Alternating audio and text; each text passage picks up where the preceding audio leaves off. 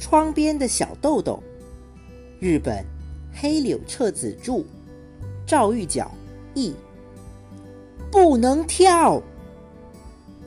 从学校回家的路上，快到家的时候，小豆豆在路边发现了一堆好东西，那是一大座沙山。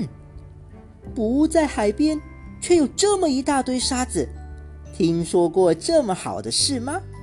简直像是做梦一样。小豆豆立刻兴奋起来，腾的蹦起老高。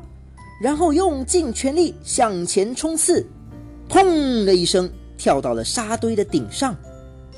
但是小豆豆立刻发现自己错了，这并不是一堆沙，沙子下面是灰色的抹墙的泥，已经搅拌好了的。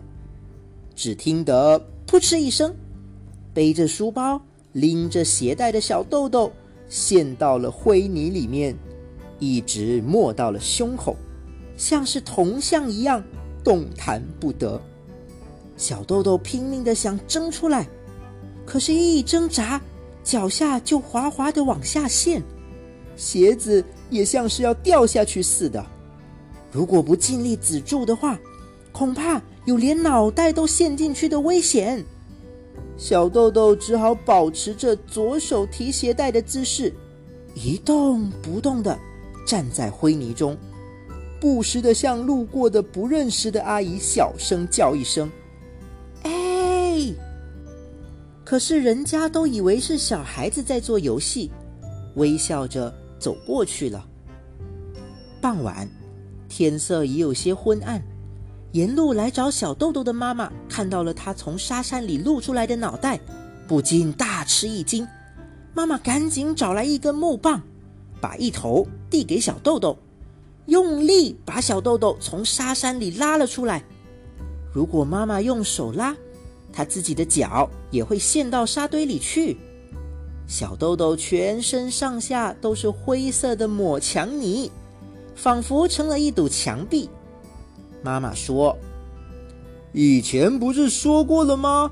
看到什么有趣的东西，不能立刻就跳上去。”要先在旁边仔细看看，知道了到底是什么之后，才能决定怎么做。说到以前，那是一次学校午休的时候，小豆豆在礼堂后面的小路上溜达，看到了路的正中间放着一张报纸，真有趣，小豆豆心想。于是哇的欢呼一声，像平时那样，先稍微后退了一点。然后，砰的向上弹了一下，朝着报纸的正中间全力冲去。谁知道，这里竟然是小豆豆上次掉落了钱包的那个厕所的掏口，好像是校工叔叔在工作的时候有什么急事走开一下，为了挡住臭气，就在取下了混凝土盖子的掏口上盖了一张报纸，所以。小豆豆就这么扑哧一声掉进了厕所。这以后，小豆豆不免吃了不少苦头，但总算幸运的又变回一个干净的孩子。妈妈说的就是这件事。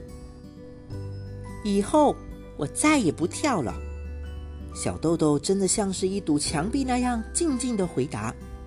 妈妈放心了。可是，等听到小豆豆的下一句话。妈妈又觉得，现在放心未免太早了些，因为小豆豆接着说：“以后我再也不跳报纸和沙子堆成的山了。就是说，如果见了别的东西，还是要照跳不误的。这一点，妈妈也明白了。